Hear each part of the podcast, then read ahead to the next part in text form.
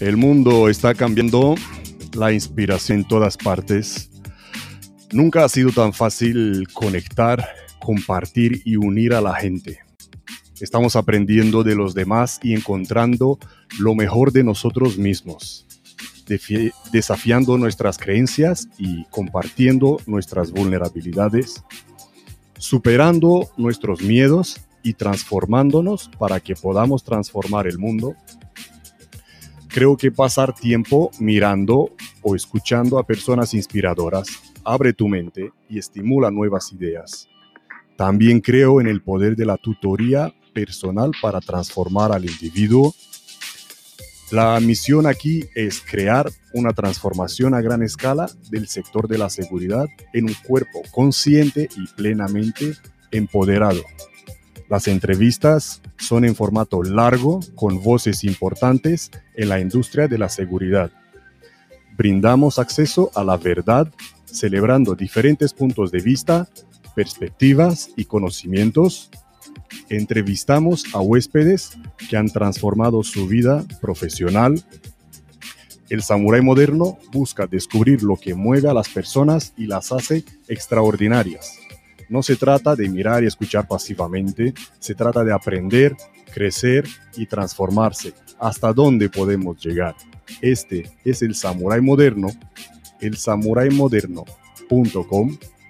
Yo soy Todd y mi invitado de hoy es David Magín Blanco Toldos. Hola David. Shalom Todd, ¿qué tal? Shalom, muy bien, muy bien. ¿Y tú? ¿De dónde nos hablas? Pues muy bien, muy bien. Ilusionado y contento de estar aquí hoy contigo, de que me hayas invitado a esta charla. Te felicito sobre todo, en primer lugar, por este espacio que, que tienes. Creo que ayuda muchísimo al sector de la seguridad en general y que, bueno, pues estás generando un contenido que, que sobre todo va a ayudar mucho a las nuevas generaciones y es muy, muy, muy interesante. y sobre todo las, el perfil de personas que invitas, que, bueno, a mí me parece de primera categoría y aún me sorprende que me invites a mí con la gente que tienes eh, normalmente entrevistada. Te lo agradezco. ¿Qué va? Que va, que va. Muchísimas gracias por la introducción. no, muchas gracias, muchas gracias. No, que va. Esto no, no, sería nada, no sería nada sin vosotros, sin los invitados, que sois los que aportáis valor a, a este mensaje, ¿no? Este es el mensaje que yo, yo transmito. Muchísimas bueno, gracias. Bueno, hay que, hay que agradecerle a Maika, sobre todo, que fue la que nos puso en contacto. Le mando un beso desde aquí, Maika. Muchas gracias. Sí, sí, sí, sí, Maika que ha estado aquí entrevistada con nosotros. Eh, un saludo a todos los que nos están viendo en, directo, en, YouTube, en el grupo de Facebook, en la página de Facebook del Samurai Moderno y en LinkedIn, que es donde está la mayoría de nuestra audiencia. Eh, y ahora voy a seguir con la segunda introducción, que era la, tenía que ser la primera, ¿no? La introducción sobre ti. Le vamos a decirle a, la gente eh, cómo se gana la vida David, qué está haciendo. Y David Blanco es especialista en seguridad e inteligencia aplicada al control de riesgos. Ha trabajado como investigador privado y analista de seguridad los últimos 20 años, realizando cerca de 2.000 operaciones en todas las áreas de práctica, tanto en España como en países EMEA. Instala su primera, primera agencia en Madrid en 2004, que hablamos de la agencia que está ahí detrás tuya, ¿no? Gran Vía Detectives Privados. Em, y actualmente dirige un equipo especializado en gestión de conocimiento, gestión del conocimiento, ¿eh? suena interesante, del grupo Investibérica. Eh, trabaja también como profesor de criminología e investigación en la Universidad Rey Juan Carlos de Madrid y como profesor, profesor de gestión y dirección de la seguridad en la Universidad Nebrija hemos hecho, hemos dado un repaso rápido, pero vamos a entrar en, más detalles. Em, David, como con todos los invitados, eh, vamos a empezar por el comienzo. ¿Dónde empezó todo? ¿Cómo, cómo te has decidido por esa carrera? Bueno, pues nada, al final, pues como todas las cosas buenas que pasan en esta vida, por un providencial golpe de suerte, ¿no? Eh, ah. Es verdad que yo no me podía dedicar a una cosa normal. Eh, siempre fui muy aventurero, eh, me gustaba todo aquello que, llevaba adrenalina, ¿no? Me gustaba vivir aventuras y, y pues, no sabía muy bien hacia dónde tirar. Lo mío no era una vocación, fue pues que me lo encontré en el camino, trabajé en muchas empresas, en muchos sitios. Eh, y al final, pues el mundo de la información fue lo que me, trajo, ¿no? De, la investigación, de obtener información. Fue a través de una empresa de cobro de deudores. Empecé a trabajar pues como gestor de cobro eh, para cobrar deudas. y, justo pues el paso previo a la gestión de la deuda, que era la investigación del, deudor, pues fue lo que me llamó mucho la atención, porque me di cuenta que se me daba bastante bien el, el buscar datos sobre las personas, inventarme historias para poder dar con el teléfono de alguien y fue así como empecé a cogerle gusto eh, a, la investigación. Yo recuerdo que mis compañeros de departamento hacían a lo mejor 100 o 120 gestiones a lo largo del día. Eh, yo hacía 8 o 9 pero es verdad que las ocho o nueve gestiones que hacía encontraba a la persona y mis compañeros a lo mejor desde las 100 o ciento y pico pues simplemente eran llamadas que no daban ningún resultado, ¿no? Yo recuerdo que me entretenía, me gustaba darle vueltas, meterme en la vida de, la gente y al final eh, era algo, me lo tomaba como algo personal, ¿no? Y fue así como conocí los cursos de detective privado, luego pues por familiares que tenían los servicios de información que me me dijeron que me, presentaron los cursos de detective porque yo no, yo no sabía que existía esa rama. ¿no? Y me dijeron, pues sabes que esto que haces tú es lo que hacen los investigadores por ahí. Y dije, Ana, pues allá que voy, ¿no? Y ya me puse a estudiar y, hasta aquí, ¿no? Estamos hablando de hace mucho tiempo, cuando, cuando te Hace 20 años, 22 años, del año 98 ya. Wow, wow, wow. porque la formación que tú tienes, ¿cuál es? Bueno, pues yo empecé, efectivamente, empecé con los cursos de, detective privado, con eh, un, eh, es un curso universitario de 1800 horas. A partir de ahí, bueno, pues eh, lo enganché con criminología, hice el grado en criminología, también el máster en criminología y en ciencias de la seguridad y, me, tengo las habilitaciones también de director de seguridad y jefe y, ahora estoy pues terminando el doctorado. Encuentro en la fase final del doctorado, a punto de entregar la tesis y bueno, pues ahí, ahí estoy. ¿Sobre qué estás haciendo la tesis, si puedes decirlo? Pues precisamente sobre, sobre mi profesión, en este caso la investigación privada de oficio. De oficio. O sea, de oficio te refieres como eh, como oficio o abrir una investigación de oficio. Exacto, es abrir una, eh, igual que existe el abogado de oficio, eh, mi tesis postula sobre la posibilidad de que exista el detective de oficio. Claro, cosa que no. investigación gratuita para, personas desfavorecidas. Qué bueno, qué bueno. ¿Y, cómo está esto ahora en España? Eh, ¿Se está estudiando eso o directamente no existe y ni ha habido intentos, ha habido intentos a través de los grupos eh, sectoriales de, crear la figura del detective de oficio en algunos momentos de nuestra historia, pero es verdad que, mm. claro, los cambios son tan bruscos los que hay que hacer para que algo, eh, algo así surta efecto en la sociedad que, bueno, es una tarea verdaderamente compleja. ¿Sabes si existe en algún país esto, esta figura de detective de oficio? No, no se mm. conoce, no se conoce en ningún país que esté trabajando con investigadores de, oficio. Sí, sí, sí, porque claro, esto pasaría a ser, mm, me imagino, mm, que por defecto es un trabajo que debe hacer eh, la policía. Por eso. Efectivamente. Lo que pasa es que, por ejemplo, en casos de violencia de género hay muchos temas que no se, que no se pueden abarcar por la carga que tienen. Eh, que tienen las fuerzas y cuerpos de seguridad del Estado. Y bueno, pues creemos que el investigador privado pues es una, es una figura que se puede aprovechar y sobre todo ya no solo en casos de violencia de género, sino para prevenir también pues muchas de las cosas que estamos viendo en televisión que pasan con mm. menores, que luego aparecen mm. por ahí, pues hay previos indicadores que, sobre los que podemos trabajar nosotros. Como es una ya es una figura auxiliar, pues eh, eso sería también parte del trabajo auxiliar que se podía hacer, sí, correcto. Qué interesante. Eh, ¿Te acuerdas cómo conseguiste tu primera misión, tu primer seguimiento después de haberte titulado? Y ya, me has dicho de los seguimientos que hacías antes, pero ¿te acuerdas de tu primera, tus primeras misiones?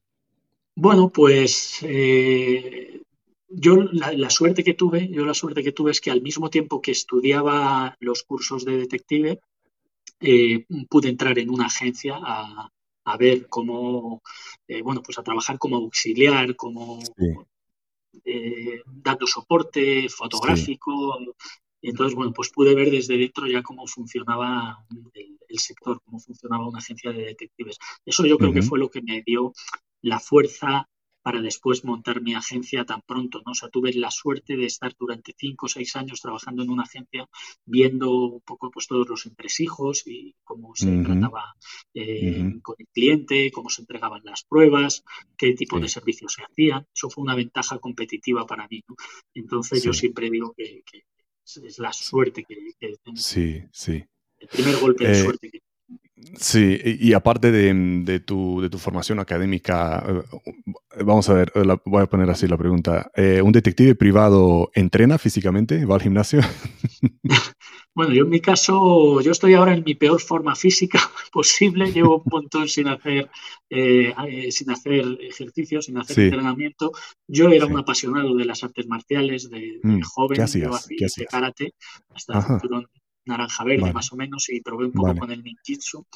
Y, fíjate que yo si hubiera nacido en Japón sí habría sido ninja, porque, porque, porque es verdad que compartimos, los investigadores privados compartimos muchos ideales, el arte del sigilo, el arte del escamoteo, de la discreción, con, esa, con esa filosofía.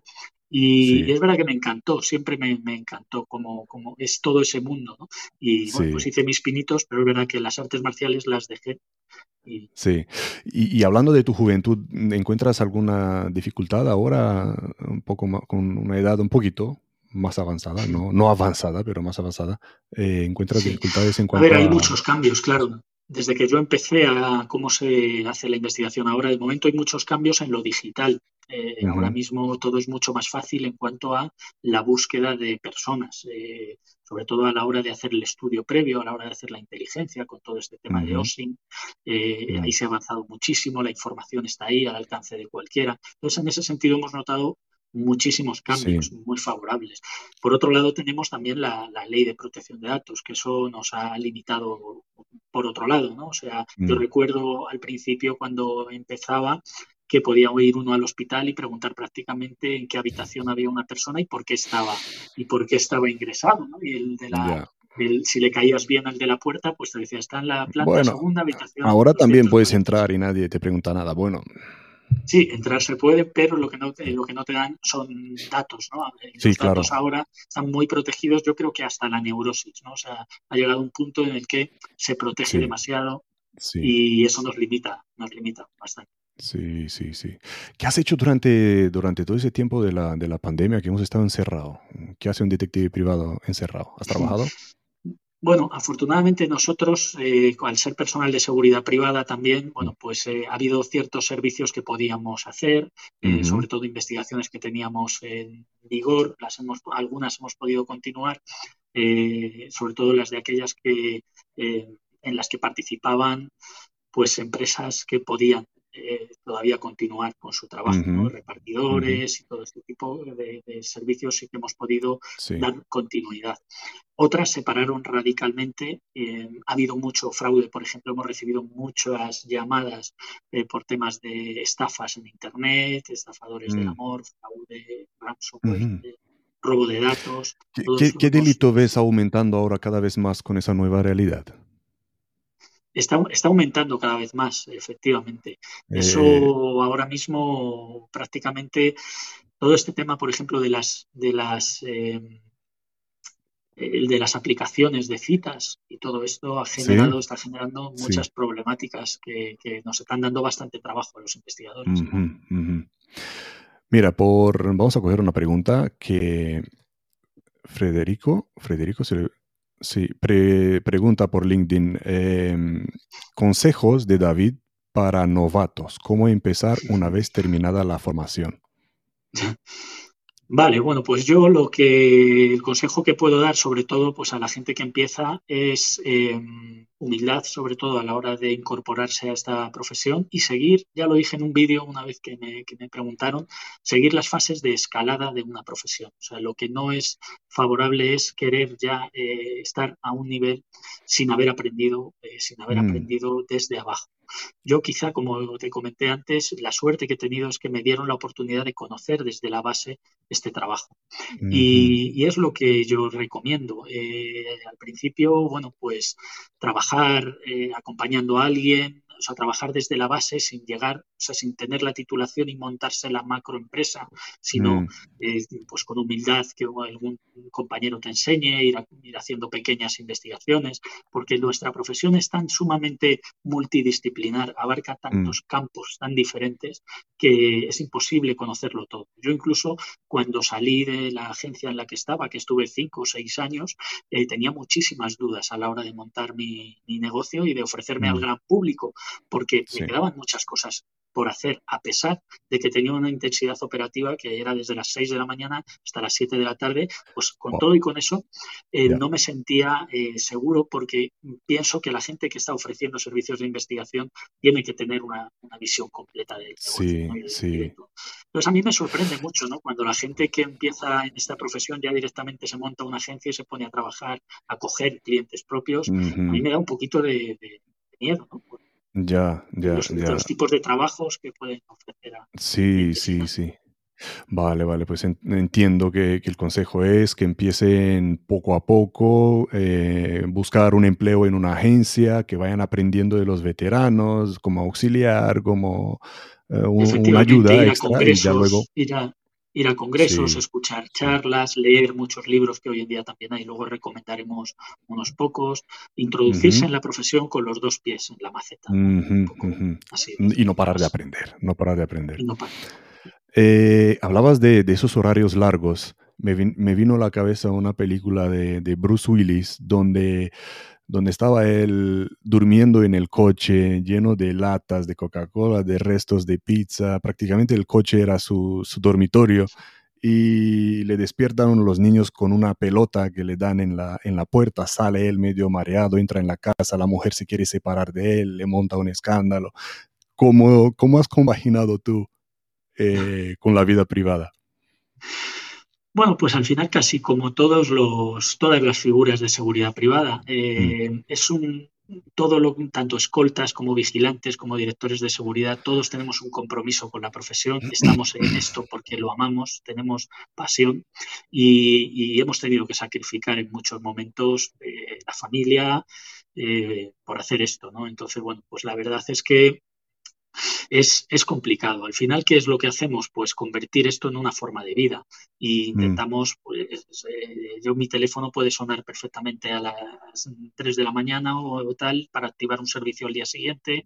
Eh, mis equipos están trabajando y me están reportando eh, mientras yo estoy cenando, por ejemplo bueno, pues al final eh, mucha, em, mucho apoyo por parte de la familia, sobre todo. Mm. Yo, bueno, la suerte que tengo en mi caso concreto es que mi pareja actual eh, es también detective, eh, trabaja conmigo, ella es la ah, directora operativa del despacho.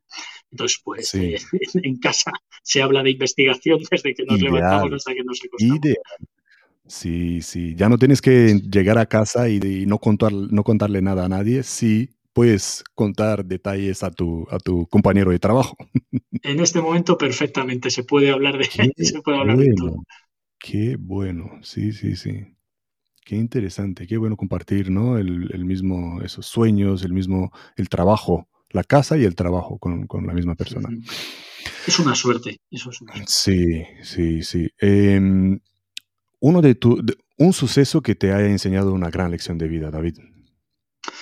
Pues nada, eh, la verdad, todos es que en mi caso, eh, todos, cada caso eh, te enseña algo nuevo. Yo llevo, pues eso, mm. unas 2.000 investigaciones más o menos en estos 20 años que tenga registradas en, mi libro de registro. Y, y, es que si me pongo a ver cada una de ellas, pues cada, cada cosa, me, o sea, cada investigación me ha enseñado alguna cosa nueva. Por poner, pues por ejemplo, algún ejemplo así que sea práctico para la gente que, quiera trabajar en esta actividad, pues el tema de ser, por ejemplo, muy previsor a la hora de, salir a la calle. Uno en esta profesión o en este tipo de trabajos sabe cómo, dónde va a empezar, pero no sabe dónde va a terminar. Yo he tenido la, muchas veces, pues recuerdo un caso que empecé en los juzgados de Plaza Castilla y acabé en Transilvania, ¿no? Eh, en Rumanía. Otra vez me pasó lo mismo y acabé en Bélgica, ¿no? Eh, con lo puesto, sin llevar eh, nada encima, ¿no? Entonces, pues, por ejemplo, ese tipo de cosas te enseñan, dicen, si hubiera metido algo de muda en el coche, si hubiera hecho un buen trabajo previo de información, me, habría dado cuenta que esto podía suceder, eh, ese tipo de, de, enseñanzas sí, este trabajo. Qué bueno, qué bueno, claro, y te iba a, preguntar por los errores que te han, que te han enseñado una gran lección, y eso sería también eh, pues errores, con decirte, bueno, voy a dar una conferencia el día 25 de mayo para la Asociación Profesional de Detectives Privados de España, un congreso que hay en el encuentro de estudiantes. Voy a dar una conferencia que se llama 40 errores que no debes cometer si quieres ser ah. un buen detective y mejor persona. Ah, mira, mira, mira. Con esto quiero decir que... Un top 3, a ver. Con esto quiero decir que yo creo en la didáctica del fallo. Creo que esa es, es la, es, es la enseñanza que se puede sacar de eso. Creo que los errores es lo que más nos enseñan a la hora de convertirte en un buen profesional. Y por eso te decía que, a veces em, el error principal es empezar a hacer cosas sin haber empezado desde la base, sin haber mm. cometido los errores previos. El ensayo-error en esta profesión es muy importante. Bueno, uno, y lo estás diciendo tú ahora mismo, uno de los grandes errores sería empezar así sin empezar desde abajo. Eso sería ya un error de por sí. Ofrecerte un cliente final pensando que eres capaz de resolver mm. la situación sin haber visto primero, pues eh, sin haber tenido problemas operativos reales que son al final los que te van a enseñar para hacer las cosas bien. Claro, claro, claro. En alguno de, en alguna misión, como me decías antes, que acabaste en Transilvania, acabaste en Bélgica, has, has dicho ¿qué hago yo aquí? ¿Te has preguntado qué estaba haciendo ahí? Bueno, esa frase de qué mierda hago yo aquí, que, se repite mucho en tus entrevistas, eh, nosotros lo solemos decir a partir de la hora 15, 16 de espera. Eso eh, ah, es una frase que suele ser recurrente. ¿Qué narices hago yo aquí esta noche que está todo el mundo eh, cenando en sus casas y yo llevo desde las 6 de la mañana plantado aquí, escondido en un coche o en una furgoneta o en algún sitio y, aquí estoy, ¿no? O sea, es, es un trabajo que es sacrificado. Tienes que estar muy preparado para, aguantar todo eso. Y bueno, pues por poner así un caso donde dije de verdad qué narices hago yo aquí, teníamos una, una, operación que hacer en un pueblo de, en una zona hostil de un pueblo de Extremadura, donde era bastante peligroso, muy complicado, a finales de mm. julio, muchísimo calor, y la única manera de poder permanecer en ese pueblecito de muy poquitas personas, pues era escondido dentro de una furgoneta en el lugar, en, la boca del lobo, ¿no? Claro, nos plantamos ahí a las 6 de la mañana pensando que el objetivo iba a salir a las 7 o a las 8 o a más tardar, eran las 5 de la tarde y allí seguíamos dentro y además no mm. podíamos salir porque estábamos rodeados de, de los malos que estaban allí alrededor nuestra eh, por la calle, con lo cual no podíamos ni salir del coche, ni a beber agua, ni a orinar, ni a, ni a nada de esto. Sudando la gota gorda a finales de julio, como cuarenta y tantos grados, y fue, fue pues uno de estos. Era, eras como un francotirador. No está, pagado esto. Sí, ¿qué hago yo aquí? Venga, dime más anécdotas, sabes que me encantan. Comparte alguna anécdota.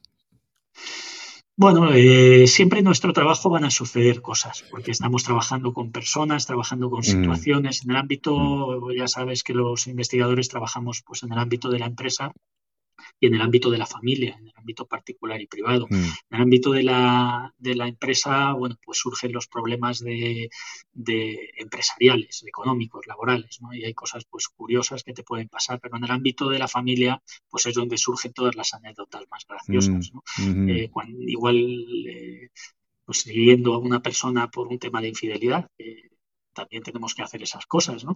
Y bueno, pues la mujer se pensaba que estaba con otra persona, ¿no? Eh, y lo que estaba era, era, había, era un caso de zoofilia, estaba, se acostaba con una cabra, la persona que estábamos siguiendo.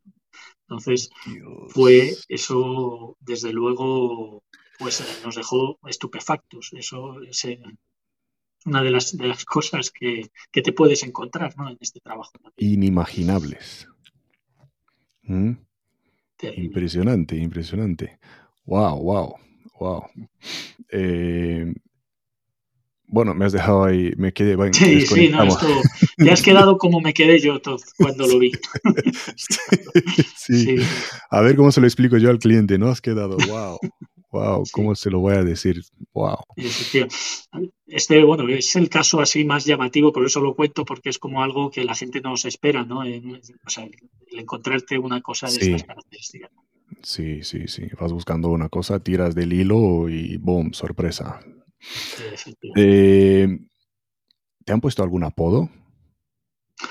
Que yo sepa, no pero soy profesor de universidad, entonces oh, seguramente tenga no uno, que seguramente tenga varios. Seguro, seguro. Eh, vale, si algún estudiante tuyo está viendo esto, por favor, poner el apodo en los comentarios, así nos enteramos todos. Em, uno de tus mayores desafíos, David. Bueno, pues lo tengo que decir. Eh, uno de los mayores desafíos es haber escrito un libro. el haber tenido el, tiempo suficiente con dos niños que tengo, con una intensidad operativa terrible, un despacho que funciona muy bien y que tenemos mm. muchas operaciones abiertas al mismo tiempo y, tener, sacar tiempo y energía para poder escribir 300 páginas y compartir mi conocimiento con la gente, eh, yo creo que ha sido algo mágico, algo que se ha creado solo. Yo creo que no era ni yo el que escribía, me tiraba hasta las 4 de la mañana y como que tenía una fuerza interior que me ayudaba a hacerlo, ¿no? Y yo todavía no me lo creo, no me creo que haya mm. tenido la, fuerza de haber escrito este manual. Sí, ¿cómo se llama el libro? A ver, ¿dónde lo puede encontrar la gente? Investigación privada, teoría y práctica de la, de la editorial Delta. Salió en diciembre de, en septiembre de este año pasado. Eh, creo que está incluso en tu descripción del vídeo, que no sé por qué no la he leído. Sí, está, debe de estar en la descripción del vídeo. Está, está nombrado el libro ahí, sí. Eh, vale, pues eh, eh, vamos a poner un enlace en los comentarios para la gente que, quiera leerlo, comprarlo o simplemente conectar con David y, preguntárselo. Em, ¿Qué te enorgullece de tu vida profesional, David? ¿Cómo es un día a día mío? ¿Qué, te enorgullece? ¿Qué te enorgullece de tu vida ah, profesional? Ah, ah perdón, sí, es que oigo un poquito bajo. ¿Qué me enorgullece? Pues sobre todo y también lo tengo que decir claramente, el que ayudamos a las personas. Eso es lo que más me, llena de orgullo y yo creo que el motivo principal por el que sigo en este trabajo. Em, bueno, al final, después de muchas operaciones y de haber eh, estado en muchos sitios trabajando y de haber resuelto muchos problemas, el dinero te das cuenta de que va y viene. El dinero se termina, se gasta y, a veces haces mejores inversiones, otras peores, pero no deja de ser algo material. Pero el abrazo que te da un cliente cuando mm. haces un trabajo que realmente eh, es complicado y que le ha resuelto una situación que realmente donde ha volcado en ti todo, todo, toda su, esperanza y eres tú la persona que se lo resuelves, ese abrazo queda aquí grabado ya para toda la vida. Y yo creo que es lo que nos mueve esa mm. posibilidad que tenemos de ayudar a la gente. Y digo a las personas en el ámbito de la familia, pero también a las empresas. Hay empresas que están atravesando momentos muy complicados, que tienen directivos que les están haciendo un daño comercial, personal, emocional también al resto de la, plantilla. Y, el resolver también un caso de esos, eh, pues oye, ya tienes, sabes que tienes un cliente para toda la vida, pero también un amigo. Y yo creo que es lo que al final nos está enganchando. qué este bueno, qué bueno. Qué, gran corazón tienes. Eh, ¿Puedes compartir un cliente de alto nivel? No nombrar. bueno, en el ámbito de la investigación tengo prácticamente eh, esto contrato de confidencialidad con todos ellos, pero en el ámbito de la consultoría de seguridad, que bueno, es un poquito más, más laxo porque no se tocan temas tan sensibles, eh, sin decir nombres, pero que todo el mundo lo, lo va a interpretar, pues una gran empresa, vamos, somos proveedores de una empresa multinacional cinematográfica de películas infantiles eh, ah. aquí, aquí en España. Entonces nosotros llevamos las operaciones de movilidad, de transporte seguro y de, gestión y dirección de la seguridad sin llegar a, o sea, la parte de consultoría y de dirección de la operación, de buscar proveedores y de coordinar la movilidad de, empresas filiales de, esta compañía. Qué bueno, qué bueno. Em, ¿Cómo ves el sector, David, en los últimos 20 años? Bueno, pues a ver, vamos a tener eh, movimiento, porque como sabes, está por venir el reglamento de la mm. ley 5 14, que es la que nos está ahora en este momento eh, sirviendo para, trabajar, ¿no? Y, falta un reglamento por salir. Entonces, ese reglamento va a crear muchas disputas, porque ya viendo el borrador, eh, el sector, sobre, sobre, todo por la parte de los detectives privados, pues hay cosas que no comparte con ese reglamento. Entonces va a haber, seguramente se recurra y haya cuestiones que, que resolver. Entonces creo que va a ser una época en la que, en la que se va, va a haber bastantes cambios en ese sentido. Por lo tanto, también, bueno, en el momento que salga el reglamento, no, o sea, creo que muchas agencias que vienen haciendo las cosas regular, pues desaparecerán porque exigen unos requisitos que hay gente que no está dispuesto a cumplir. Y bueno, yo creo que permanecerán un poco pues los que hagan las cosas medianamente bien. Y eso yo creo que va a haber un cambio en ese sentido. Sí, qué bueno, qué bueno. Eh, estás optimista. Eso, eso sí, en ese sentido creo que sí. Mm, sí. Eh, ¿Crees que falla algo en el sistema de formación de los detectives? ¿Se podría mejorar? Bueno, yo como estoy en contacto con las universidades, yo creo que la formación del detective privado no es suficiente. Y digo no es suficiente porque, claro, hay eh, profesiones que te adelantan por la derecha, ¿no? Como pueden ser los criminólogos. Yo doy clase a criminólogos y, a nivel formativo, pues están adquiriendo unos conocimientos, por ejemplo, de nivel de, grado, que luego lo pueden complementar con un posgrado, que luego pueden hacer también una tesis doctoral y pueden hacer crecer eh, su profesión pues, a nivel científico. Eh, con los cursos de detective, al, tratarse de una titulación técnica que, si bien hay que hacerlo en un centro universitario, no constituye un título universitario de grado, pues estamos limitando la proyección eh, científica de la profesión en sí.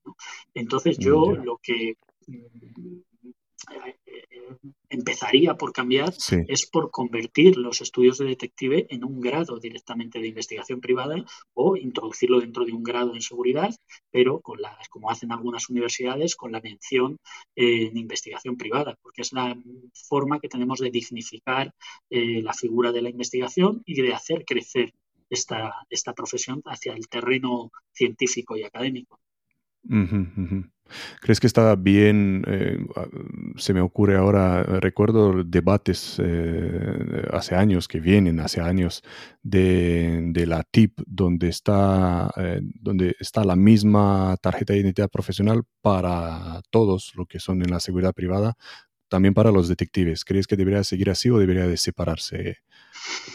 Pues a ver, para mí es, de lo menos importante. O sea, realmente cómo, cómo esté puesta tu habilitación dentro de la tarjeta, mm. yo no considero que sea un tema de importancia muy relevante. Es verdad que hay compañeros que quieren eh, que tenga igual más relevancia la parte de investigación, pues porque un poco porque abogan por eh, separar un poco la parte de investigación del sector de la seguridad privada, pero hoy en día es lo que somos, somos personal de seguridad privada y tenemos que aceptarlo, igual que puede tener algunos inconvenientes, también tiene otras ventajas que hay que saber verlas, ¿no? Pero bueno, eso es un debate muy largo.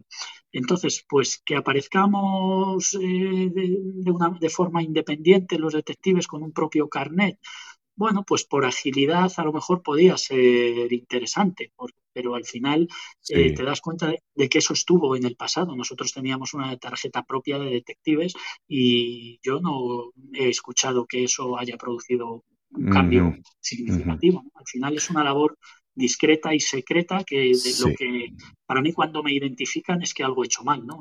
sí, entonces lo que prefiero es no sacarle la tipa. Correcto. Y hablando de esto, hablando de esto, eh, ¿licencia de armas para detectives, sí o no? Pues lo mismo, eso es algo que también está en debate en el colectivo. Hay mucha mm. gente que quiere o que aboga por, por eh, tener arma.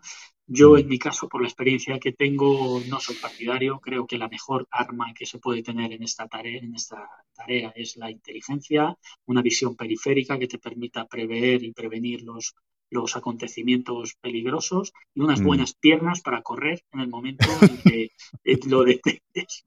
Porque es verdad que nos hemos yo me he encontrado situaciones de riesgo que si hubiera tenido un arma seguramente la hubiera sacado y las consecuencias mm.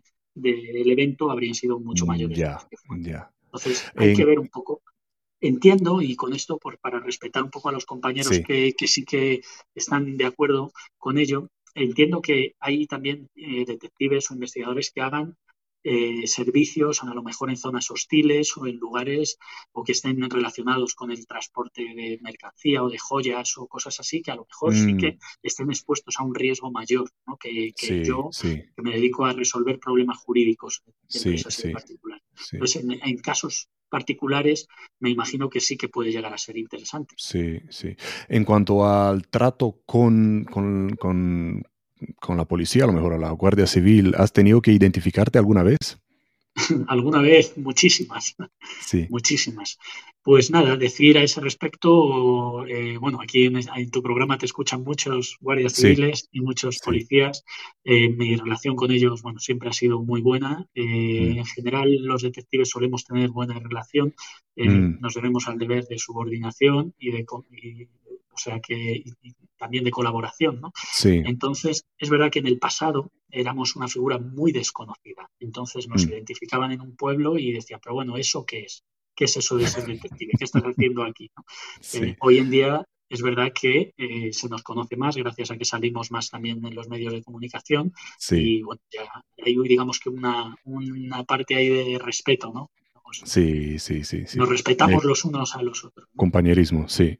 Sí, sobre todo también que ahora con todo este tema de Red Azul y del Plan Coopera de la Guardia Civil colaboramos mm. mucho. O sea, es cierto que hay mm. muchos compañeros que, encuentran delitos perseguibles de oficio a lo largo de su trabajo, se comunican todos vía Red Azul y eso lo que genera es un círculo de confianza que al final, pues oye, es recíproco, ¿no? Si eres una persona que, compartes, pues eh, también por otro lado ellos Eres, eh, es un ejemplo de, lo que es el trabajo auxiliar que, que desempeñan, ¿no? De, las fuerzas y cuerpos de seguridad del Estado.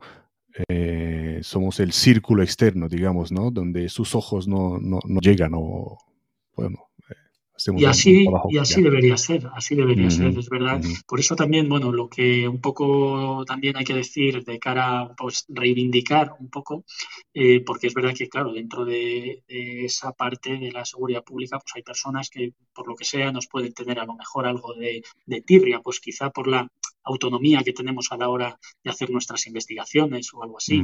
Yo lo he visto en algunas identificaciones que no me han tratado bien en algunos casos, sobre todo en el pasado, en algunas poblaciones y demás, pues hombre, eh, lanzar ese mensaje de que, de que los detectives somos una profesión regulada, que simplemente lo que tratamos de hacer es de cumplir un contrato que tenemos con nuestro cliente, que no estamos en la zona en cuestión porque nos apetezca, preferiríamos estar con nuestras familias en casa estamos porque tenemos un contrato con nuestro cliente, un asunto legítimo que sacar adelante, ¿no? Entonces, eh, un poco...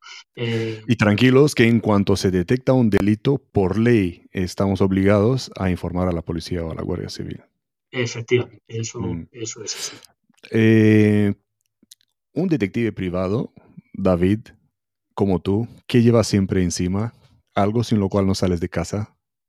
Bueno, siempre hay que llevar el móvil porque hoy en día en el móvil podemos grabar, podemos grabar conversaciones, hacer vídeo, hacer fotos, llegar al lugar donde queremos llegar, hacer el informe en muchos casos, lo podemos hacer desde el móvil, reportar a nuestros equipos. El móvil no puede faltar, si, si, a una persona normal ya le cuesta trabajo salir de casa sin él, a un detective privado no te cuento. Es, algo fundamental.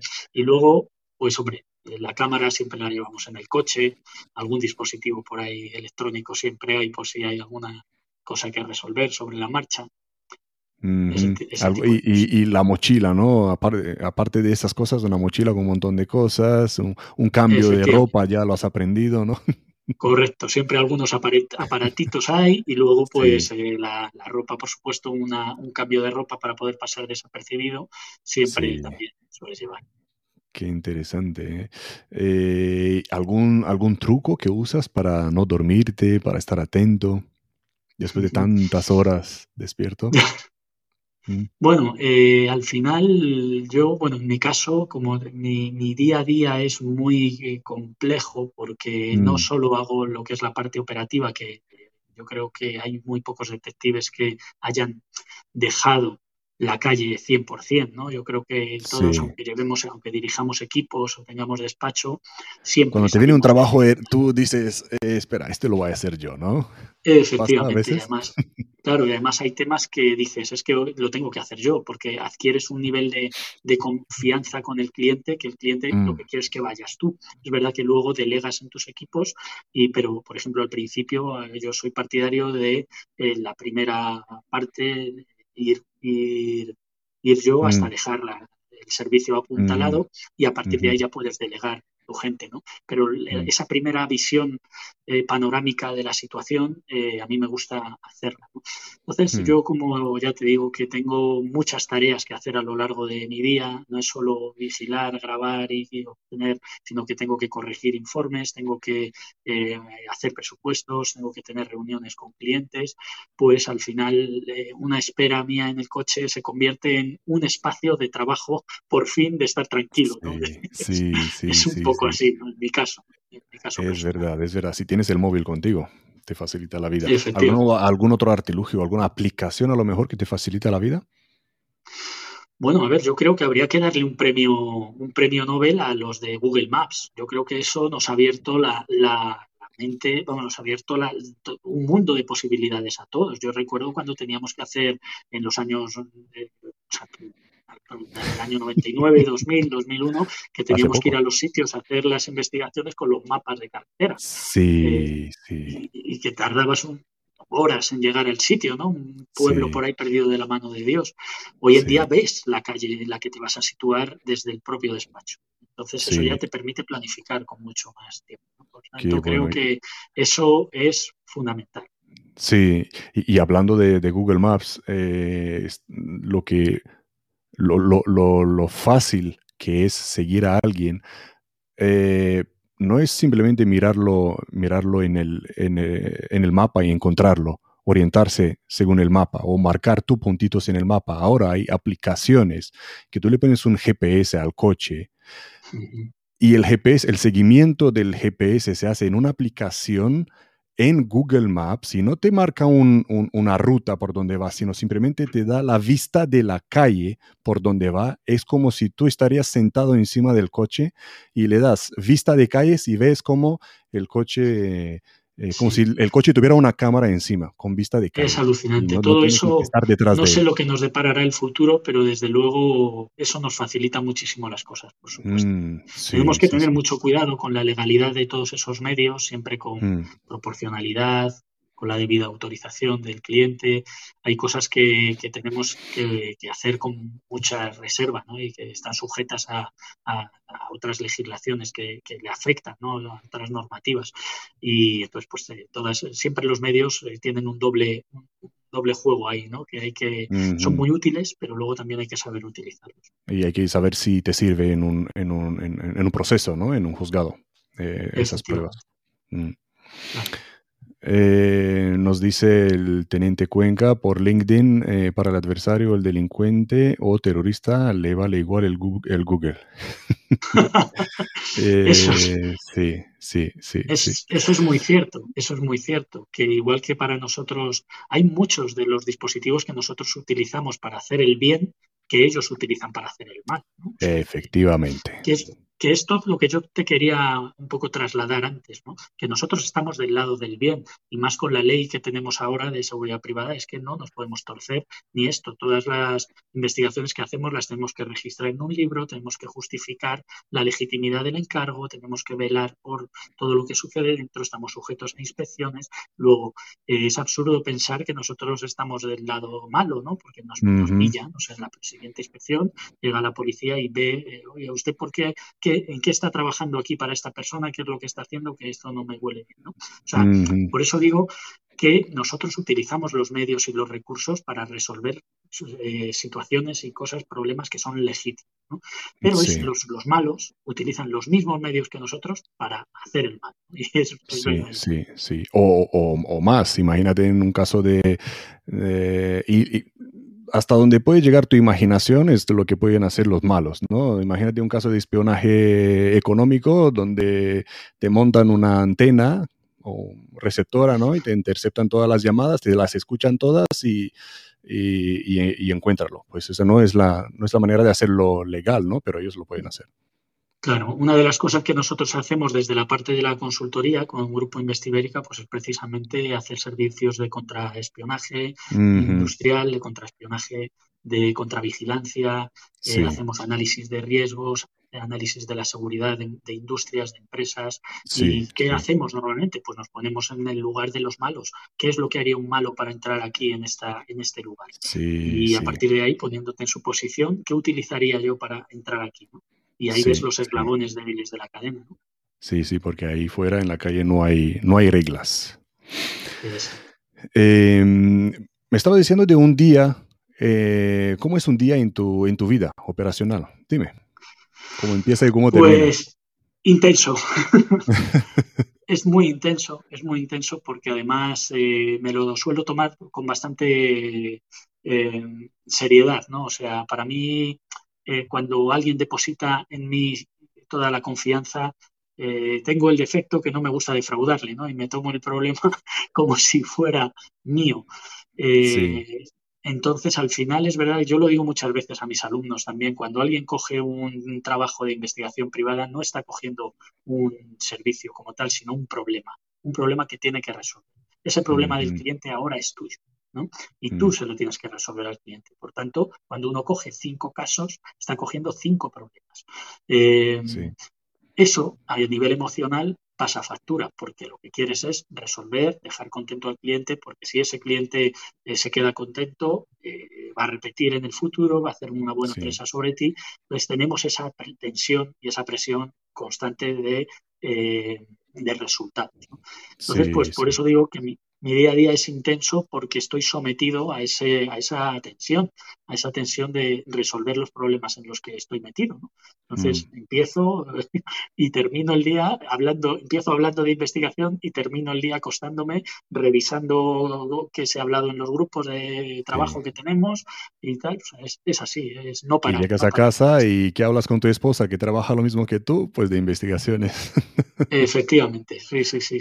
Eso es, Me imagino que más de una vez decís, venga, vamos a desconectar, vamos a hablar de otra cosa es una forma de vida porque al final es que el problema es que nos gusta. Entonces, en cena, cuando estamos cenando, podemos hablar de, la serie que, estamos viendo en Netflix, pero al final siempre decimos, mira, como hacemos nosotros, o mira, esto es lo que ha pasado esta mañana en tal sitio. Al final siempre lo conectamos con alguna anécdota que nos sucede en nuestro día. ¿Cuál es vuestra serie preferida hablando de eso? Pues mira, yo si te digo la verdad, bueno, eh, Breaking Bad, me, eso me, encantó encantó esa, serie. Pero si te digo la verdad, quien es muy cinéfila es mi pareja. Ella se, no le queda una serie por ver. Eh, las ve todas, incluso cuando estamos montando una espera, ella siempre, como tiene cogido esta parte de ver en los dos sitios al mismo tiempo, se puede ver perfectamente eh, una, una, temporada completa de una, de una claro, serie claro. Y, lo entiendo perfectamente. Lo que yo hacía me ponía un. Yo no soy mucho de ver la televisión soy más de crear el contenido que de consumirlo. Tengo también ajá, ajá, pues ya somos dos. sí, sí, hablando de esas largas esperas, eh, lo mismo me ha pasado y yo he escuchado podcast entero, episodio tras episodio, de cosas eh, que me interesaban, ¿no? Pero que que mirando lo que tienes que mirar, eh, horas por esperar para salir la persona, pues me ponía los cascos escuchando podcast. Hasta que... Eso es, por ejemplo, a mí me gusta, eh, a la hora de leer, por ejemplo, me gusta leer ensayo, libro técnico, eso lo mm. soy, sí que consumo bastante. Y, y, lo de los tutoriales de YouTube, eh, soy muy curioso a la hora de sí. aparatitos electrónicos, como instalar cámaras, microcámaras, todo eso. Entonces, al final, si tengo un ratito, lo voy a emplear más bien en consumir ese tipo de contenido, pero como te digo, es muy raro que tenga tiempo porque o estoy preparando clases, o estoy escribiendo para la universidad, o estoy haciendo informes, o la tarea comercial del despacho. Eh, eh, un detective tiene un arma preferida. ¿Cuál es tu arma preferida, David? Si tienes una. Bueno, yo creo que mi arma es, como te digo, la inteligencia, el desarrollar mm. eh, esa, esa, capacidad o esa claridad mental que se necesita para ver el asunto en, eh, de modo global. Creo que es la mejor herramienta que puede tener un detective, entrenar la visión periférica, la, visión panorámica del asunto desde el principio hasta el final. Poder anticiparte a los, a los acontecimientos que van a suceder, creo que es nuestra mejor, nuestra mejor herramienta. Eh, yo, bueno, lo, la gente de la inteligencia me dice lo mismo. En el libro que escribí, en el libro que mm. escribí, hay una fase preliminar de toda la investigación, ¿no? Donde eh, de cara a, o sea, es esos primeros momentos en los que el cliente te cuenta el problema que tiene y tú ya le tienes que dar una tentativa eh, de respuesta, ¿no? Y le tienes que hacer un planteamiento operativo sin salir de la oficina. Esa proyección mental que hay que hacer hacia el terreno, que eh, normalmente se puede conseguir gracias a la experiencia que tienes de otros, de otros casos, es yo creo la que tiene que entrenar un, detective. El saber qué contingencias te puedes encontrar, eh, qué posibilidades tienes de montar la vigilancia, qué equipo vas a necesitar para hacerlo, cuántas, mm. cuántos efectivos, qué variables eh, tienes que barajar si la persona que va a salir va a coger el metro, el autobús, va a coger un coche, el transporte público, todo eso que parece así muy sencillo, claro, todo eso es eh, se, consigue a base de entrenar de la mente y de, haber hecho muchas Y te ayuda a la hora de, darle el presupuesto. Se lo vas a hacer en un día. Y eso te va a permitir acertar o no, que hay muchas veces que te equivocas, pero te va a permitir hacer, por ejemplo, una propuesta adecuada para el cliente. Pues mira, esto está oscila en esta cantidad. ¿Cómo lo sabes? Bueno, pues porque eh, ya desde aquí estoy viendo los problemas que me, voy a encontrar. Sí, sí. ¿Qué le dirías tú a la gente que, tiene miedo de consultar a un detective? Porque la mayoría de la gente diría, no, un detective que va, no, puedo ni, ni, pasar por la puerta, ni entrar, ni llamar, que piensan que le vas a cobrar un ojo de la cara. ¿Cómo es en realidad? Pues mira, es verdad que es muy gracioso, porque es verdad que tenemos el, eh, ese San Benito colgado, ¿no? Hay mucha gente que nos tiene, que, nos ve como una profesión oscura, extraña, eh, como mercenarios, ¿no? Que estamos ahí, que somos muy caros a lo mejor, ¿no? Hoy en día, para que la gente también se tranquilice, el mercado se, está, se regula solo, se autorregula. Eh, tú no puedes tampoco cobrar una barbaridad porque sabes que tu competidor está muy, muy por debajo y al final el cliente compara y el precio es un factor decisivo en muchos casos. En otros no, pero en muchos casos sí. Entonces, el tema del, precio prácticamente ahora mismo está como un servicio más, como contratar a un abogado para un problema que tiene. Eh, un detective no es caro en la medida del problema que está resolviendo. Si lo contratas por capricho, pues seguramente digas, bueno, esto es un palo. Pero si lo contratas por un problema que tienes, pues te va a costar como un abogado, como eh, un servicio más para, para resolver, un recurso más para resolver tu problema. y luego, en cuanto a lo de mercenarios y demás, que es como nos ven, pues esto yo creo que a la vista está. Estamos saliendo ya cara descubierta en los medios. Eh, eh, estamos ya hay mucha información sobre nosotros en internet en el momento en que lo pones ya de, Salimos hablando en YouTube y contando nuestras cosas. Creo que eso debería ser confianza. Sí, ¿cómo es el trabajo, hablando de la realidad, cómo es el trabajo de los detectives hoy en día con el tema de las fotos o de las redes? Porque todos llevan mascarilla y solo les ves los ojos. ¿Eh? Sí, eso, pues claro, lo mismo, es una ventaja también para nosotros, porque nosotros también la llevamos, ¿no? Entonces cambiamos de mascarilla y de gorra y ya parecemos otra persona diferente.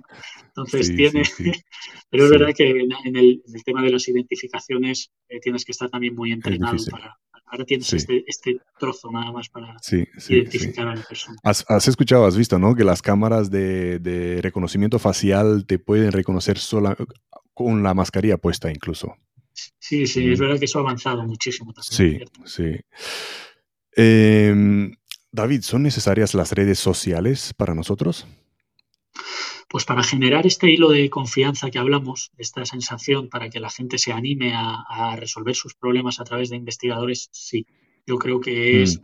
Es necesario. A mí me ha costado mucho eh, salir a cuerpo descubierto, ¿no? Pero es verdad, por eso decía lo de respetar las fases de escalada de una profesión. Tampoco uno, tampoco es recomendable que un detective recién salido de la universidad monte una agencia y directamente salga a cuerpo presente en las redes sociales. Porque al principio su herramienta principal, su arma principal, como hablaba Stott, es su imagen. O sea, yo, eh, a mí no se me habría ocurrido en los cinco o diez primeros años de carrera eh, quemar mi imagen tan pronto. ¿Por qué? Porque me iba a perder el tema de las infiltraciones. Eh, en fin, eh, pues muchas cosas que requieres esa parte de discreción. En el momento en que ya las tienes dominadas y ya eres capaz de liderar un equipo de investigación y tú ya no tienes que infiltrarte, eres capaz de liderarlo desde el, desde el despacho, pues ya puedes hacer, ya te puedes dedicar a la parte comercial de tu negocio. es un poco lo que yo estoy haciendo ahora. Sé que soy consciente de que hay cosas que yo ya no puedo hacer porque ya soy una persona pública en muchos casos y mm. sé que, por ejemplo, yo no me puedo infiltrar como repartidor en una gran empresa pues para ver un tema de hurtos, para eso tengo mi equipo, ¿no? Eh, pero claro, lo hice en su día, entonces ahí hay que tener cuidado con la imagen. Pues mira, me haces recordar lo que alguien me dijo hace años cuando le he dicho, mira, voy a estudiar la carrera de detectives. Y me dice, tú, detectives, un metro noventa, 110 kilos, tú no vas a no, no vas a pasar desapercibido. Digo, tranquilo, yo voy a estar en la oficina. Pero sí, y hablando de eso, ¿el tamaño corporal importa? Pues mira, en la parte de investigación realmente no es un factor determinante, como te puedes imaginar. En la parte de investigación todos los perfiles son válidos. Eh, nosotros tenemos gente pues desde muy jovencita a gente muy, muy, muy mayor que está haciendo operaciones con nosotros. Mm. en la parte de inteligencia y de investigación es que cualquier mm. perfil es muy válido.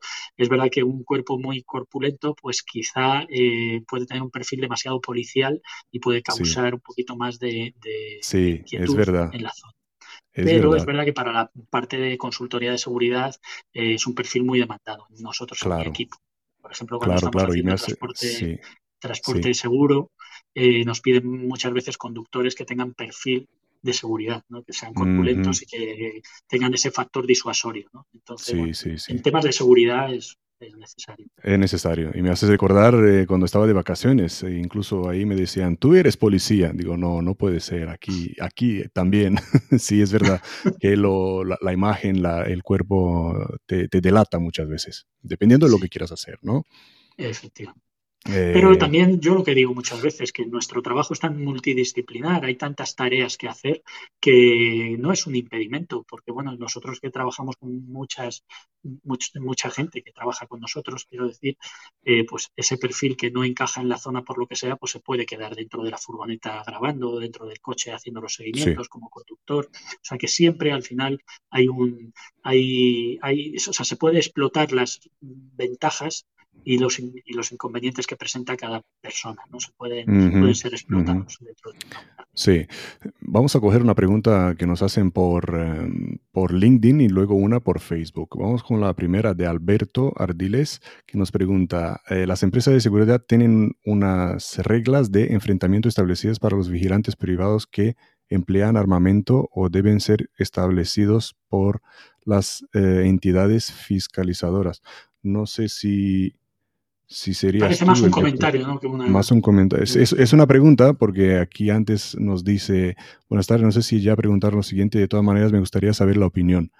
Eh, vamos, a, vamos a dejarlo ahí en los comentarios y a ver si, si alguien puede, puede echar una mano.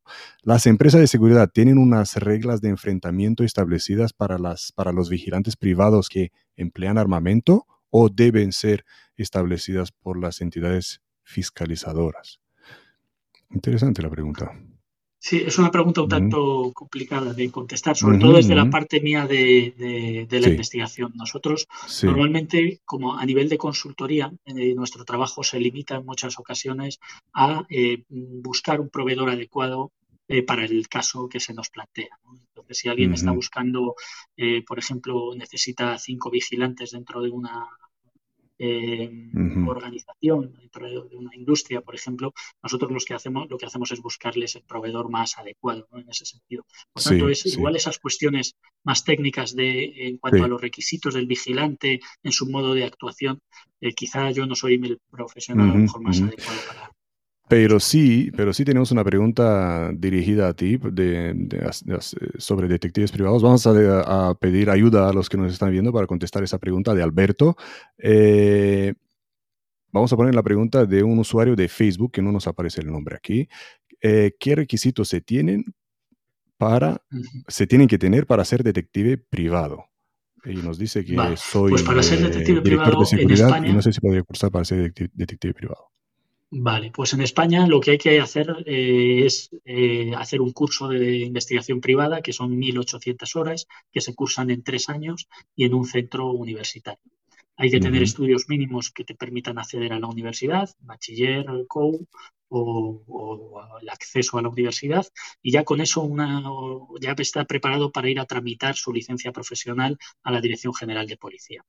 Eh, y luego, pues a partir de ahí, eh, digamos que eso sería la parte legal y luego, pues la parte de capacitación, eh, pues es lo que hablábamos antes. la universidad es suficiente como para ejercer esta profesión con todas las cosas que tiene pues si lo quieres hacer bien, igual, igual no estás del todo preparado.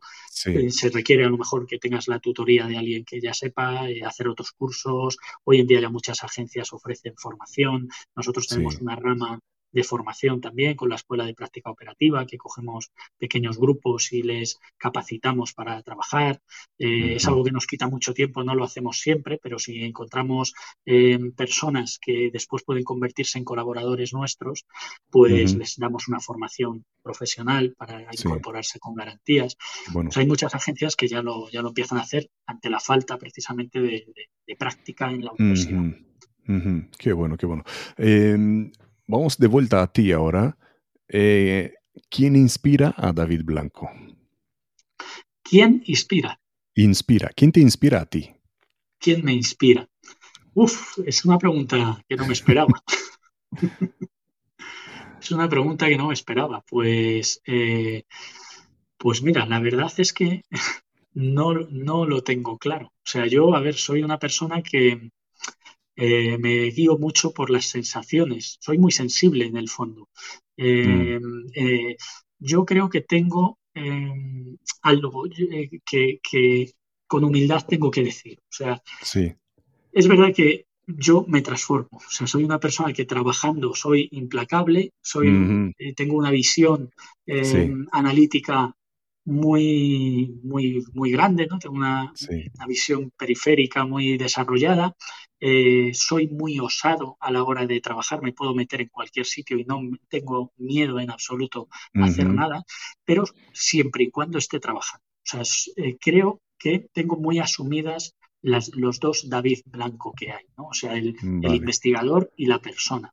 Porque yo luego en mi vida normal, y como profesor y como persona normal y, padre de familia, soy un tío muy despistado, soy una persona muy, eh, tremendamente desastre ¿no? en, el, en lo personal. Pero sin embargo, en lo profesional es como que me transformo, ¿no? Y, es muy curioso, tengo esa capacidad de, de switchear entre una, entre unas capacidades y otras, ¿no? Y eso, la verdad es que no sé de dónde me viene, pero, pero me resulta, siempre me ha resultado muy curioso. ¿no? No, sabes de dónde te viene, pero sí te ayudó a llegar donde estás hoy. Por eso te lo pregunto, por eso se lo pregunto a todos mis invitados, porque ellos son una fuente de inspiración. Tú eres profesor también, ayudas a los que vienen a hacer eh, prácticas, a aprender de ti, pero ¿quién inspira a ti. Eso Exacto. Yo, por ejemplo, bueno, si, tengo que poner nombres, a ver quién me inspira, eh, leo mucho acerca de la investigación, conozco muy bien la historia de la investigación privada, me fijo mucho en lo que hicieron los pioneros en, nuestro trabajo, en nuestra profesión. Eh, siempre he admirado eh, a la gente que hace las cosas bien. Y bueno, pues recuerdo que tuve un, un jefe, ¿no? un director operativo en una de las empresas que estuve, eh, para la que primero fui proveedor de servicios de investigación, proveedor externo, y luego me incorporé como director operativo un tiempo para hacerle la suplencia precisamente a esta persona, es Isidoro Martínez de, una empresa eh, importante de investigación de, aquí de Madrid. Y es verdad Puedes nombrarla sin, miedo, sin, sin vergüenza. Dale. Sí, y yo lo he tenido siempre como, como ejemplo, como ejemplo porque pero eh, sin ser una persona que eh, quisiera notoriedad, era un auténtico líder. Entonces, siempre he intentado parecerme un poco a ese estilo de liderazgo.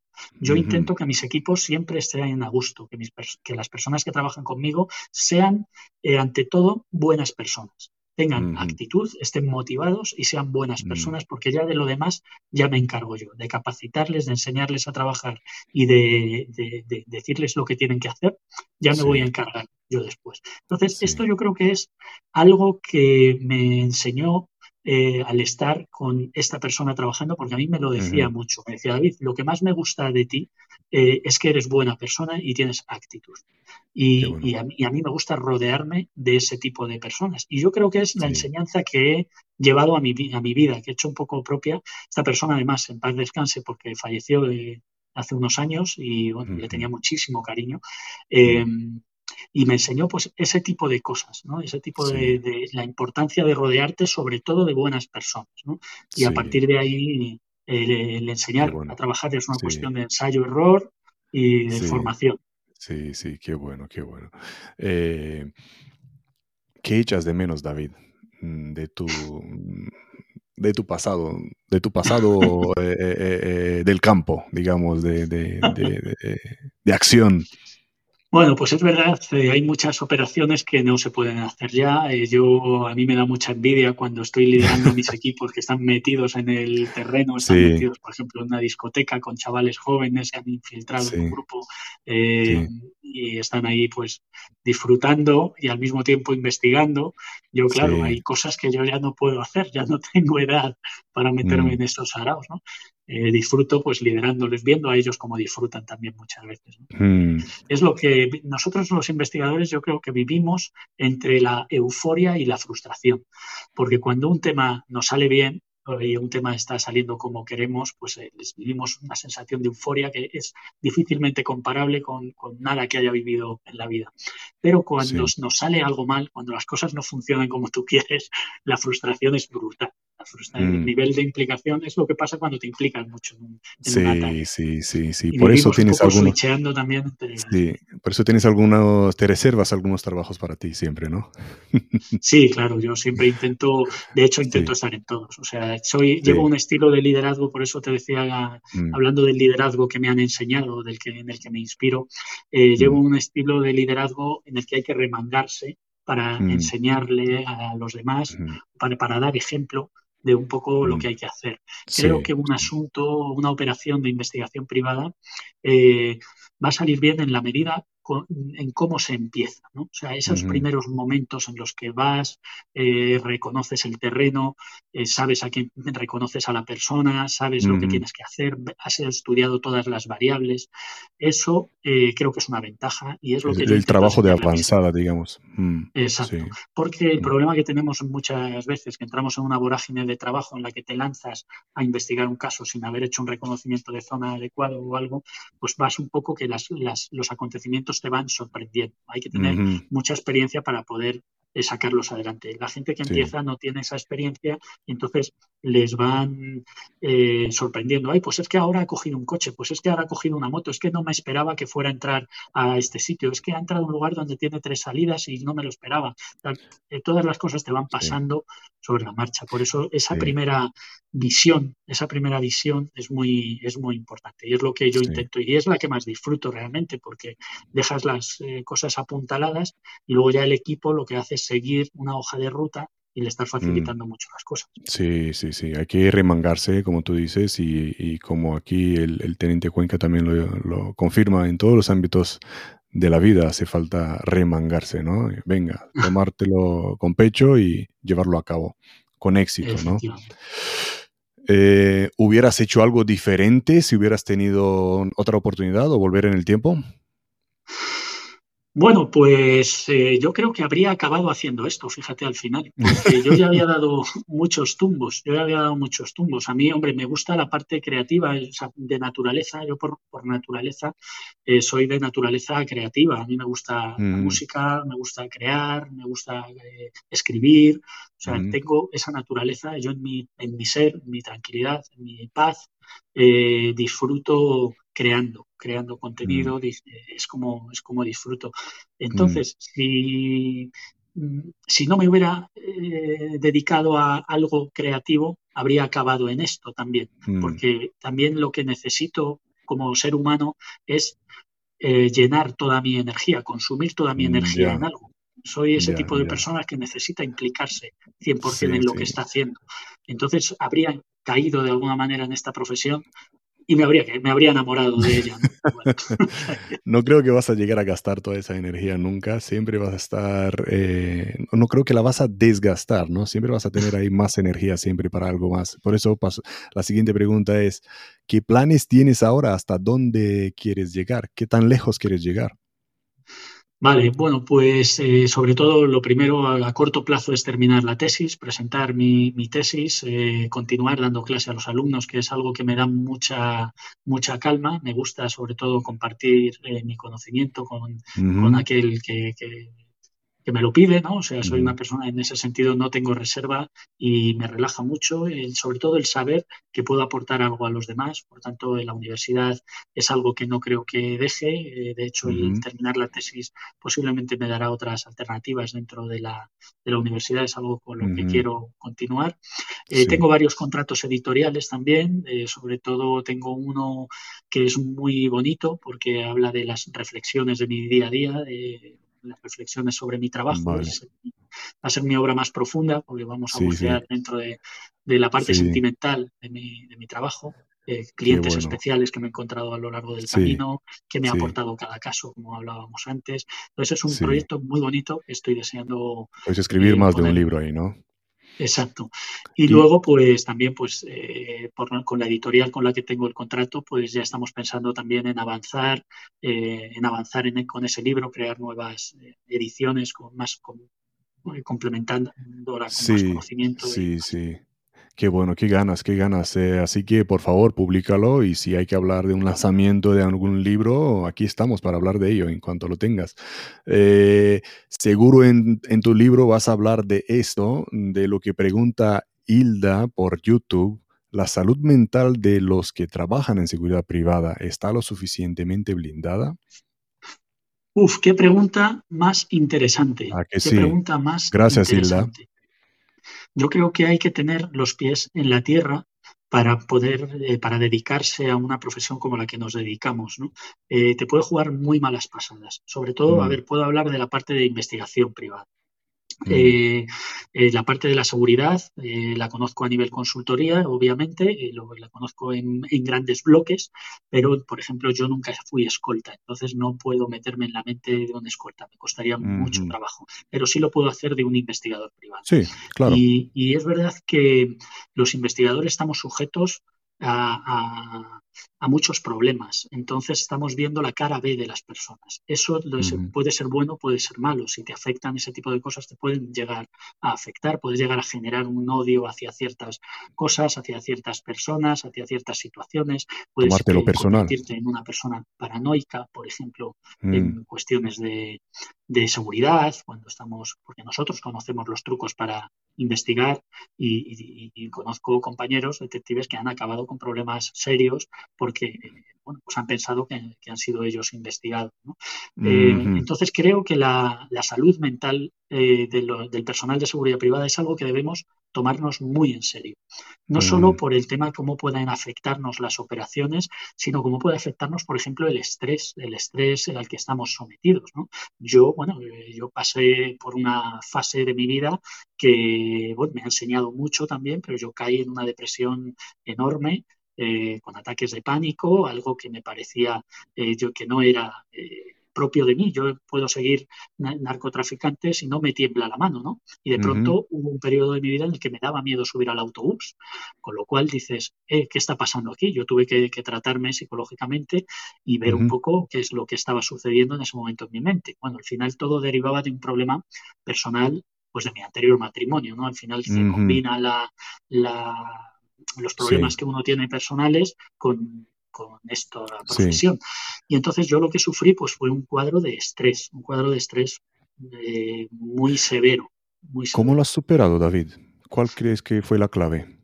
Pues mira, la, clave fue, aparte de superarlo con, apoyado en el trabajo, pero en el trabajo saludable, ya sin tanto estrés, eh, aceptando únicamente encargos que me, que me produjesen bienestar y, solamente los que pudiese coger.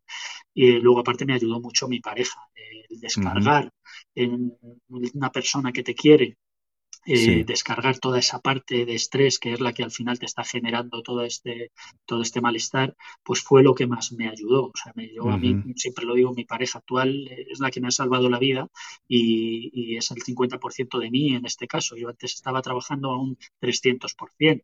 Eh, ahora mismo tengo delegada una buena parte de, del negocio y la verdad es que eh, creo que estoy curado, nunca puedo decir uno al 100%, pero yo desde luego me encuentro muy bien en este momento. Y luego tus niños seguro que también te ayudan a desconectar. Los, los niños me dan la vida, eh, es lo que siempre, vamos, me eh, pensar en ellos es lo que me hace seguir adelante y ahora me viene una niña también para septiembre, con lo cual ampliamos la familia. Bravo, bravo, bravo, qué bueno, enhorabuena, enhorabuena. Gracias, gracias. Eh, pues ahí, ahí vas a tener que delegar, delegar más y más trabajo porque te viene un gran trabajo encima. Efectivamente. Mm. Sí, sí, y quiero eh, disfrutarlo además, o sea, es una cosa que quiero, me apetece, me apetece, disfruté muy mucho con, los, con mis niños cuando eran pequeños, eh, supe delegar esa parte, ¿no? Y fui, fui, pude ser padre, ¿no? en ese momento y lo quiero volver a hacer ahora. Y es también una de las razones por las que ahora estamos haciendo muchos cambios en el despacho para intentar que todo salga solo y que requiera una implicación justa y necesaria. Qué bueno, qué bueno. Enhorabuena otra vez. Eh, ¿Qué libros recomiendas, David? Bueno, pues podríamos hablar de libros toda la tarde. Eh, Primero el tuyo. Vamos a, vamos a nombrar otra vez el tuyo para que la gente sepa de cuál, de cuál libro hablamos.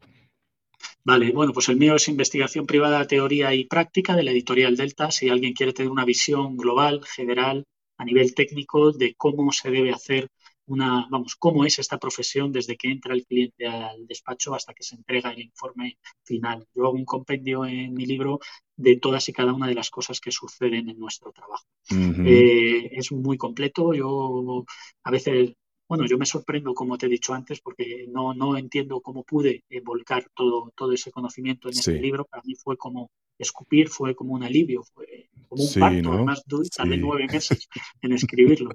Y entonces, pues creo que si alguien tiene que tener una visión, una, una visión eh, completa de la profesión, creo que es un libro que, que le va a abrir bastante eh, camino. Eh, después, bueno, pues si alguien quiere conocer, por ejemplo, la historia de los detectives privados, hay un libro que me gusta mucho, es, yo creo que es la mejor investigación que he encontrado en cuanto a la historia de nuestro trabajo. Todo lo oye, todo lo ve y todo lo sabe. Esto lo escribe José Luis Ibáñez, un periodista que está muy implicado. En todo lo oye, todo lo ve, todo lo sabe. José Luis Esto es un periodista que está muy implicado en nuestra profesión y ha hecho una investigación increíble sobre el origen de la, de la investigación privada. Es un tocho gordo. ¿Mm? Le interesa, sí, sí que lo es. Y está muy bien escrito. Después, bueno, pues eh, tenemos también este libro que es Elemental, es un libro de Rafael mm. Guerrero, que es un escritor conocido en nuestra profesión, eh, detective también, que la parte a mí me gusta mucho, si alguien quiere conocer sobre legislación en, que afecta al detective, pues María Rodríguez González Moro, que es una profesora eh, que da clases en la universidad sobre investigación privada, hace un análisis muy completo de la legislación que afecta a la profesión de detective privado en este libro y esa parte a mí también me ha cautivado, me ha, gustado mucho. Si, si te parece, vamos a mencionarla en el, eh, vamos a etiquetarla, mencionarla en los comentarios para que participe luego en los comentarios para los que estén interesados en, pedir más recomendaciones del libro. Después, bueno, pues cualquier persona que se quiera dedicar a la investigación privada tiene que leer a Juan Carlos Arias Ranero, que tiene varios, varios libros escritos, este es Confidencias de un detective privado, pero tienen muchos otros. Es quizá una de las personalidades más críticas que tenemos en nuestro gremio. Eh, tiene un, libro que se llama Detectives RIP, que imagínate, ya con ese nombre puede aparecer a, todo sí, que se cruza en su camino, pero es muy interesante porque tiene una visión mm. muy crítica, eh, es, un, es un veterano de nuestra, sí trabajo. Sí. Y, es verdad que es la parte más eh, ácida, la parte más ácida de nuestra profesión, pero escribe muy bien. Yo considero que es uno de los mejores escritores que tenemos. Yo le tengo una gran admiración, sobre todo porque los primeros libros que yo leí de investigación privada fueron los suyos. Los pedí y me los mandó firmados.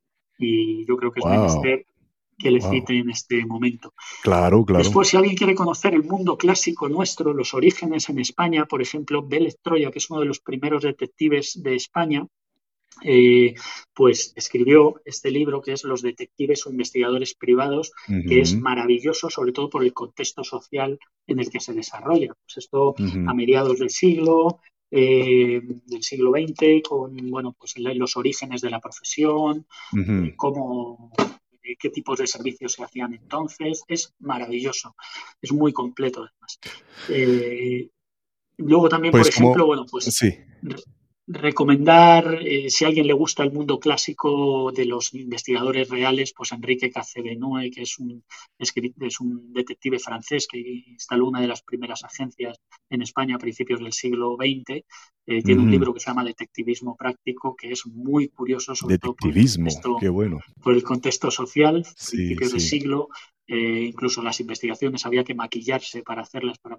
Él habla en su libro cómo cambiarse la nariz, el pelo para parecer otra persona. O sea, es muy curioso en ese sentido.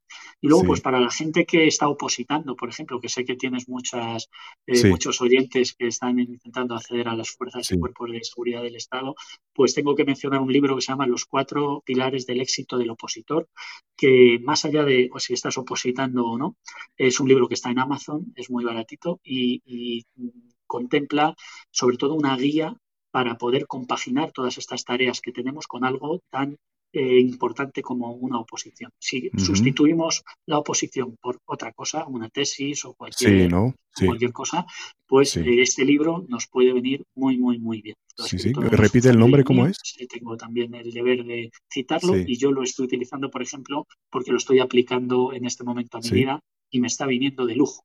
Qué bueno, qué bueno. Repite el nombre, ¿cómo era? Los cuatro pilares. Se llaman los cuatro pilares del éxito del opositor. Está en, en Amazon.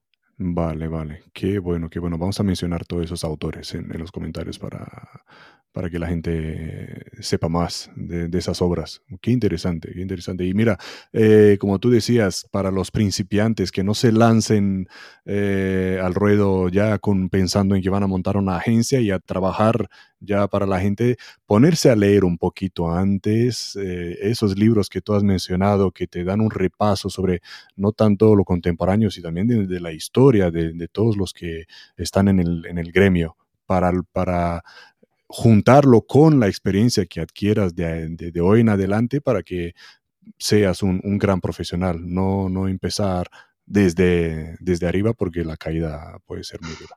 Efectivamente, hay gente que está creando mucho contenido ahora en, el, en nuestro gremio, en nuestro sector, que es muy interesante. Por ejemplo, no lo he mencionado porque no está en libro en papel, pero Oscar Rosa, por ejemplo, es una figura muy importante dentro de nuestro sector. Es una persona mm. muy, muy comprometida con también la visibilidad de la investigación privada, no solo en España, sino en todo el mundo. Y tiene un blog que se llama El Loco del Fondo, donde el Loco del Fondo de muchos asuntos relacionados con la investigación muy interesante. Es una persona que escribe muy bien también y es un contenido que yo creo que un detective que empieza eh, también tiene, tiene que, consumir. Los detectives escriben mucho, ¿ves? Eh, leen y escriben mucho. Que, cada vez más, sí, efectivamente. ¿No te gusta leer eh, libros tipo Agatha Christie y este tipo de libros? Pues no, la verdad es que no soy, no, como te digo, soy más creador que consumidor. Eh, lo mío no, no va por ahí. Yo no entré en este gremio por el tema de las películas. Pues yo tampoco, sí. Exacto, o sea, yo lo hice porque era, es una necesidad para mi, para mi forma de, ser. Pero realmente no fue inspirado en novelas ni, nada de eso. Ahí, ahí, ahí es un mundo ficticio. creo que he creado mi propia novela de vida, ¿no? Creo que, que he creado mi propia novela. Sí. Eh, la realidad supera la ficción, ¿eh? Totalmente. Está claro, claro. Y David, antes de terminar, ¿dónde te puede encontrar la gente? Bueno, pues como hemos dicho antes, estamos ahora muy visibles. Yo en mi caso ahora mi misión es hacer crecer mi negocio. Estamos eh, en una fase importante de visibilidad, estamos creando sucursales, delegaciones. Eh, entonces es muy fácil encontrarme pues eh, en una entrevista en YouTube o, a través de, cualquier red social. ¿no? Tenemos pues Instagram, tenemos Facebook, tenemos LinkedIn. Mm. Suelo intentar contestar todo, o sea que si alguien necesita algún consejo, necesita alguna cosa, eh, que no se preocupe, que puede contactar conmigo en cualquier momento, que puedes a lo mejor esperar un, par de días, pero lo pongo en cola de espera y al final acabo respondiendo. O sea que estoy abierto a todo el mundo. Qué bueno, qué bueno. Eh, muchísimas gracias, David. de verdad, ha sido una, una introducción que que deberíamos de, retomar de aquí donde la dejamos para hablar de alguna cosa en específico. Me interesaría eh, y quiero saber dónde te va a llevar tu tesis, a qué conclusión te va a llevar tu tesis. Me gustaría leerla porque es muy interesante el tema de investigaciones privadas de oficio. Es muy interesante, es algo que me gustaría ver cuál es, cuál es tu visión y, cómo concluyes la, la tesis.